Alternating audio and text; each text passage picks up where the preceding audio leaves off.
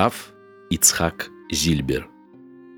Чтобы ты остался евреем. Часть третья, глава вторая. Школьные проблемы. Как учили детей в Ташкенте. Еврейские дети в Ташкенте разделялись на две группы. Одни совсем не ходили в школу, а другие ходили и в субботу. Варианта, когда бы дети ходили в школу и при этом не нарушали субботу, не было. Был случай в Самарканде в 50-е годы. В субботу сидит в классе ученик Миша Лернер и не пишет. Подходит учительница. «Почему ты не пишешь?» «У меня ручки нет». Учительница дает ему ручку. Но он по-прежнему не пишет. «У меня нет тетради». Учительница дает ему тетрадь. И мальчик решился. Чтобы избежать соблазна писать в субботу, он выпрыгнул из окна. К счастью, окно было не очень высоко. Другой случай. Во время войны Раф Аарон Хазан на средствах Абада организовал в Ташкенте тайное обучение еврейских детей Торе. Он снял дворик у одной женщины и нанял учителем Рэбзалмана Лейба Эстулина, инвалида, потерявшего на войне ногу. Когда Раф ходил по домам набирать детей для учебы, ему кто-то сказал, «Раби, вам не подобает говорить с такой-то женщиной. Она распущенная». Он сказал, «Но сын ее пусть учится». И взял его в школу. И не зря. Наступил Новый год. Рэб Залман Лейб не хотел, чтобы у еврейских детей стояла елка. Дети же понимали это по-своему. Значит, елку надо от Рэбе прятать. Они проводили во дворе своей тайной школы много времени. Играли там, ну и вытаскивали елку, когда Рэбби уходил. Накануне Нового года в ворота кто-то постучал. Стучавшему неосторожно открыли, и во двор вошла комиссия из райсовета. Видимо, им донесли, что здесь учат Тору. Увидев комиссию, рэп Залман Лейб побледнел. Подумал, что он уже на том свете. Не растерялся только сын той самой распущенной женщины. Накануне он спрятал елку, а теперь, прежде чем комиссия успела войти в помещение, наскоро поставил ее. Подошел к рэп Залману Лейбу и схватил его за седую бороду. Комиссия видит, играют дети. Старичок какой-то сидит. «Дети, что вы тут делаете?» Мальчишка говорит, «Вот, мы нашли себе Деда Мороза, совсем как настоящий». И опять дергает за бороду. Самое главное, увидела, как жалко Рэби выглядит, и говорит, «Дети, человек раненый, без ноги, с фронта. Оставьте его, разойдитесь. Если я об этом не расскажу, кто расскажет? Обязательное общее образование. Я думал, как мне устроить детей в школу, чтобы они в субботу не писали. Стал расспрашивать знакомых, и один из них, рэп Израиль Френкель, сказал, «Есть еврей, директор трех школ рабочей молодежи. Пожарников, танкистов и милиции. Сам он, конечно, закона не соблюдает, но эти школы не работают в субботу. Пришли мы к этому директору. Сегодня его имя уже можно назвать. Борис Давидович Аксакалов. Благословенна память праведника. Я ему рассказал, что жил в Казани, что меня уволили с работы из-за веры в Бога, и так как в его школе в субботу не учатся, я хочу устроить сюда своих детей. Он все не понимает и спрашивает, а почему вы не хотите, чтобы они занимались в нормальной школе? Ну, потому что там надо писать в субботу, а этого делать нельзя. Как это нельзя? Вы же пишете не для своего удовольствия, это же постановление государства. Я говорю, все равно, я хочу воспитывать детей так, чтобы они в субботу не писали. Наконец он прямо спрашивает. «Для чего? Э, ты хочешь выполнить волю Всевышнего? Так, что ли?» Я говорю, да. Тогда я тебе помогу. И сразу звонит своему родственнику, тоже директору школы. Соломон Ионович, принимай девочку. Сара Зильбер. В субботу она писать не будет. Учителя станут шуметь. Так я прошу, пусть весь шум останется внутри школы. «А сына давай мне», — говорит он. Я имел глупость спросить, «А с какого класса у вас учатся?» «С седьмого». «Мой сын окончил только четыре». Он говорит, «Я вас не понимаю. Вы же делаете для Всевышнего, так? А Всевышнему какая разница? Седьмой, пятый или шестой? Я принимаю. Давай».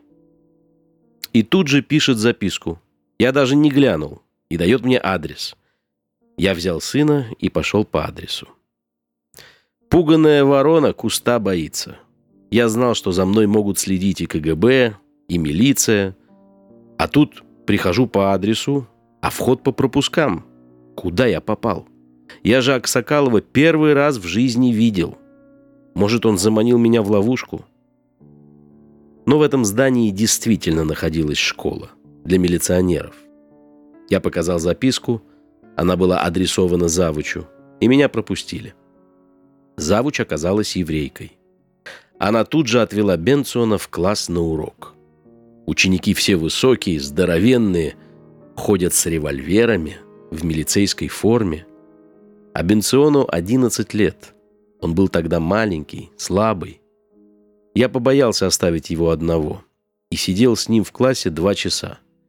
Если кто-то подходил и спрашивал, что он тут делает, я говорил, мальчик болен, нужно лечение. Вот и пришлось отдать его в эту школу. Аксакалов делает мицву.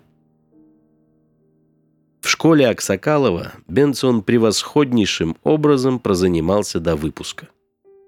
Как-то жена шла с ним по улице, и какой-то милиционер вдруг приветствует его, берет под козырек. Она спрашивает, «Бенчик, какое отношение имеешь ты к этому милиционеру?» Он говорит, «Я же с ним учусь». Как-то в школе назначили экзамен на день праздника Шивот. Я звоню Аксакалову. «Борис Давидович, экзамен в такой-то день нельзя ли перенести?» «Ну ладно, пусть придет воскресенье».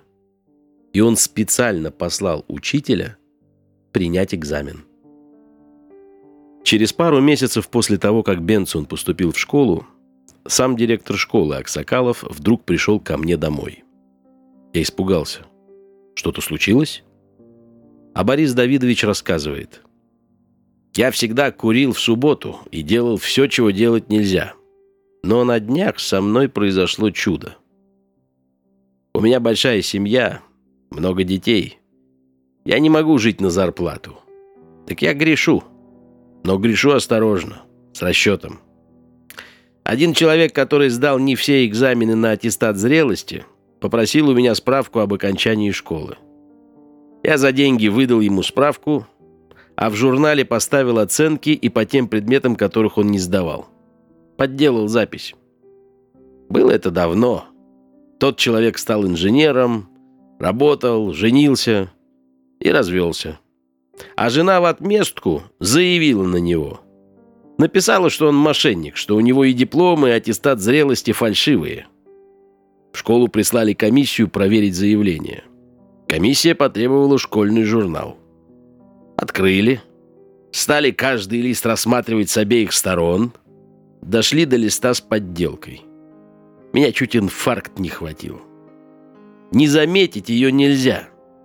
Вдруг кто-то предлагает Проверим теперь с другой стороны, с конца. Проверяют с другой стороны. Опять дошли до фальшивого листа и снова остановились. И написали, что все в порядке.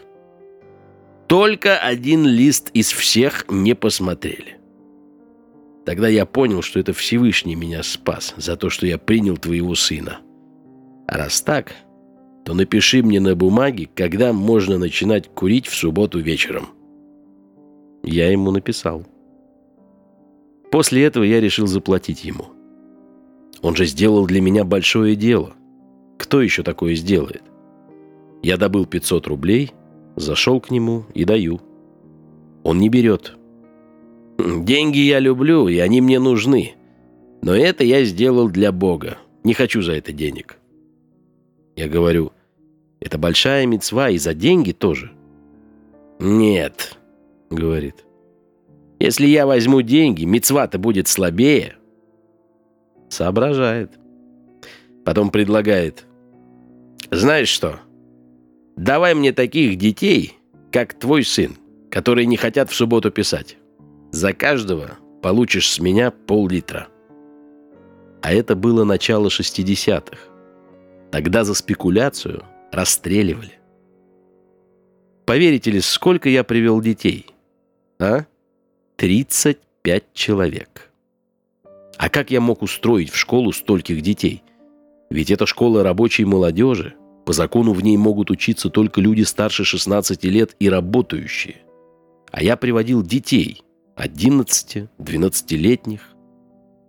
Я придумал вот что. Писал от руки справку, что такой-то работает там-то. Но имя рядом с фамилией писал не полностью, а только проставлял инициалы. И не ребенка, а того из родителей, чье имя легче подделать под инициалы ребенка. Например, Кругляк. Имя матери Елизавета. Е. Отца Владимир. В. А сына Яков. Я. Я выбирал букву Е. Ее легче превратить в Я. И ставил на справке рядом с фамилией. Елизавета брала эту справку на работу. На справку ставили печать, подтверждающую, что она действительно там работает. А я потом исправлял «Е» на «Я». Так Яков обзаводился справкой с места работы.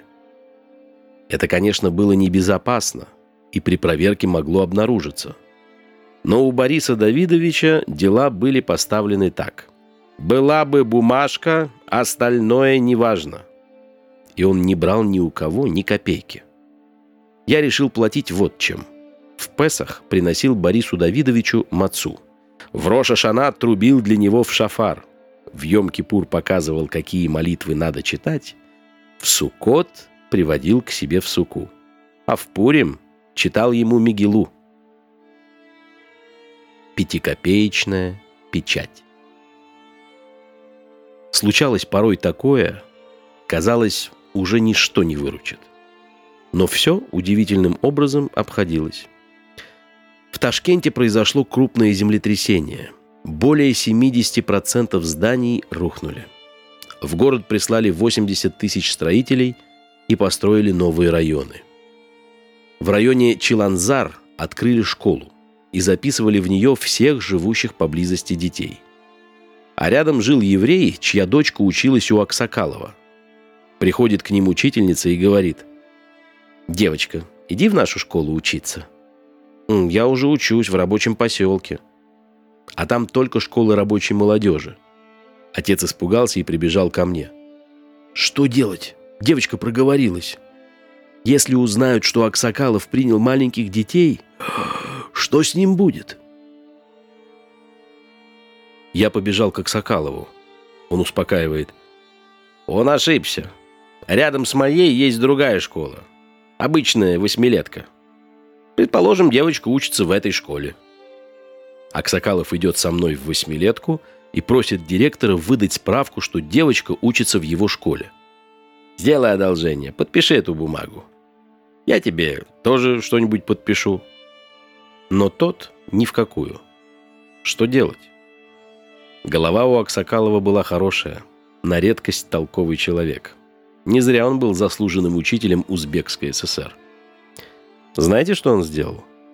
Взял пятикопеечную монету – она размером с печать в той школе. Помазал со стороны герба чернилами и приложил к справке как печать. Я говорю, что ты делаешь, а вдруг проверят? Эх, говорит, мы ведь делаем ради него, он поможет. И что вы думаете? Сдали эту справку в школу в Чиланзаре, и никто ничего не заметил. Однажды одному из малолетних учеников Аксакаловской школы, Давиду Марьяновскому, пришла повестка из армии. Действительно, согласно возрасту, который был указан в его школьных бумагах, он подлежал призыву. Но на самом-то деле он был на пять лет младше. Опять пришлось выкручиваться. Затянувшаяся беседа. Расскажу еще случай. Я устроил в другую, не Аксакаловскую вечернюю школу, одну девушку, верующую по фамилии Гайсинская.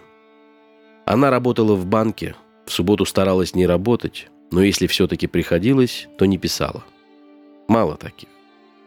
Директор банка, бухарский еврей, заметил, что она не пишет в субботу, вызвал ее. «Почему ты не пишешь?» Девушка сказала ему правду. «Суббота?» «Ах, суббота! Я тебя заставлю, будешь писать и в субботу». Она хочет уволиться. Он не увольняет. Тогда нельзя было уволиться без разрешения. Если не приходил на работу, могли посадить. Что делать? Я поспешил к Борису Давидовичу домой. Дело было 30 августа, за день до начала учебного года. Я пришел к нему в 8 утра, слышу, из его комнаты доносится «Шма Исраэль». Вот так, по слогам, он читает, полчаса проходит, пока прочтет «Шма Исраэль». Потом он еще молился своими словами. Между прочим, я заметил, что он стал полностью верующим. И кошерное мясо покупает, и жена в миг выходит. Когда я ему все рассказал, он говорит, «Попробую пойти к этому директору банка». Я спрашиваю, «Вы знакомы?» «Нет, не знаком». «А как же вы пойдете? Это опасно». «Ничего, Бог поможет». Тут за ним приехал завуч его школы. Они собирались к девяти часам на учительское собрание. Мы немедленно отправились в банк. Директор, завуч и я. Была уже половина девятого. Завуч ждет в машине. Педсовет накануне учебного года не шутка. Я жду на улице. Так вот, учитесь, как надо поступать. Аксакалов вошел в банк без пяти девять. Десять, одиннадцать, его нет. Я подумал, что директор позвонил в КГБ, и теперь его не выпускают. Вышел Аксакалов из банка без четверти двенадцать. И говорит мне. «Благословен Всевышний. Уломал. Брыкался, но я его убедил. Он подписал приказ об увольнении.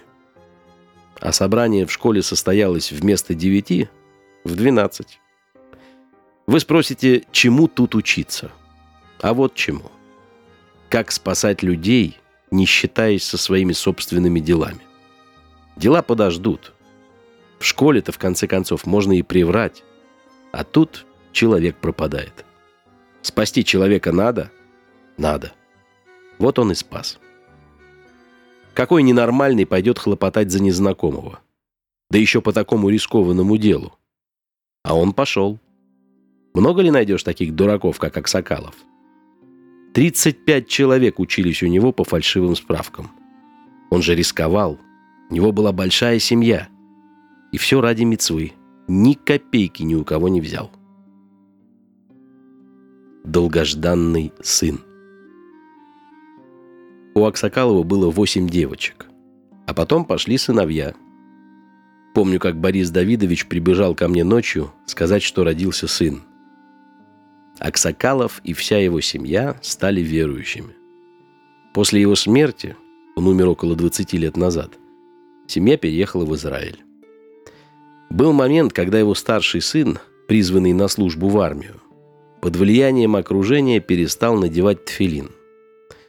Так я молился, Рибунош Люлам, его отец столько сделал для субботы, помогал другим евреям, рисковал собой – Неужели ты не поможешь его детям идти по пути Торы?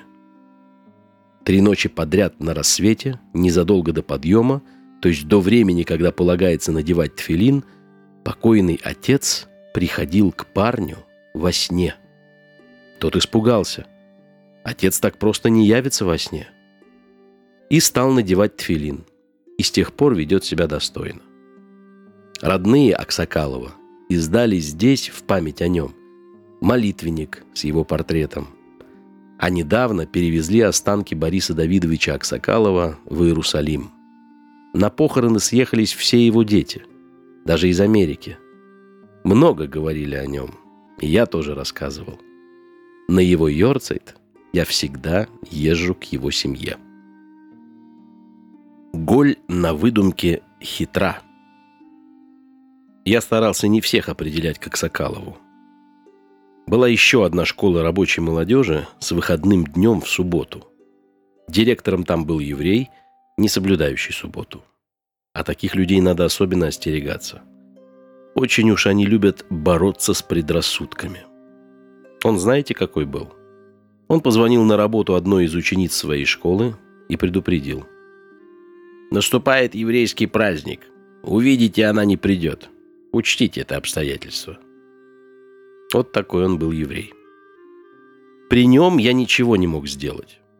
Но завуч той школы, Виктор Сергеевич, был русский мужик, любил выпить, и за три пол-литра, такса за одного ученика, с ним можно было договориться – что я и делал. Но только в отсутствие директора. Наступил август, время отпусков. Пора устраивать детей в школу, а директор в отпуск не уходит, денег жалеет. Сидит в школе. Учебный год на носу, а я еще ничего не сделал. Я узнал, что в инструкции Министерства просвещения есть пункт, по которому директор до начала года – должен на 2-3 недели уйти в отпуск. Я набираю телефон школы и говорю строгим голосом. «Школа такая-то?» «Да». «Кто, — говорю, — вам позволил нарушать инструкции министерства?» «По закону директор должен отдыхать столько-то дней. До нас дошли сведения, что директор находится в школе». Они спрашивают, кто я. Я сердито бросаю трубку. Когда он пришел на работу, ему сказали, «Звонили из министерства. Не устраивай нам неприятностей. Уходи отдыхать». Он ушел в отпуск, и я всех записал в школу. В одной еврейской семье в нашей общине отец был верующий, а мать не очень. Муж и жена ссорились и хотели разойтись. А раз между родителями отношения плохие, то и с детьми проблемы – Вдруг перед началом учебного года женщина заявляет, что согласна отдать детей в вечернюю школу, чтобы они не писали в субботу. Вручила мне документы. Свидетельство о рождении, табели с первого по восьмой класс и предупредила, если их не примут, я должен вернуть документы немедленно, чтобы дети могли пойти в прежнюю школу. Она, мол, очень серьезно относится к образованию. Был канун Рошходыш Элюль. Элуль – месяц, предшествующий началу Нового года, когда мир предстает на суд Всевышнего. И весь месяц евреи готовятся к суду. В этот день многие читают Таилим, ну, а я решил устроить это дело. Сел в такси, помчался в школу. Вбегаю. Повезло. Директора нет. Завуч на месте. Спешу отдать ему документы – Документов нет. У меня в глазах потемнело.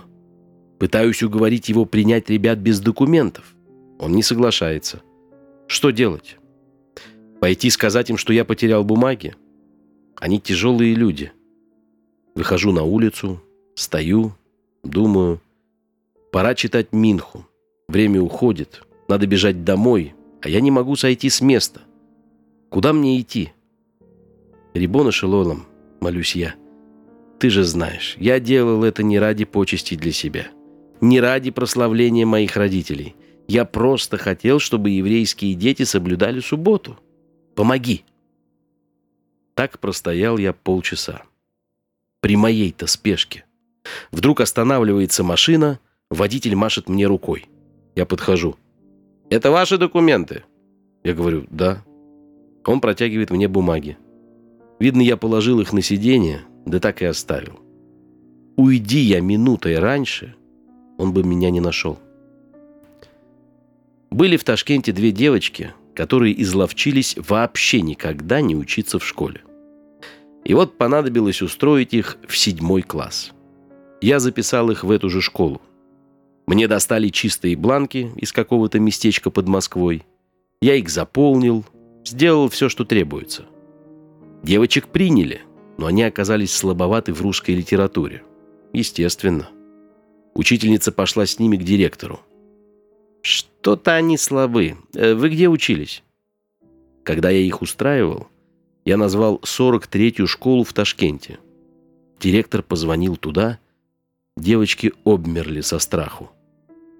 Но, к счастью, телефон не ответил, и это всех спасло. Положение было напряженным всегда. Сара кончает школу. Моя старшая дочь Сара тоже училась в этой школе. В ее классе занимались еще две еврейские девочки.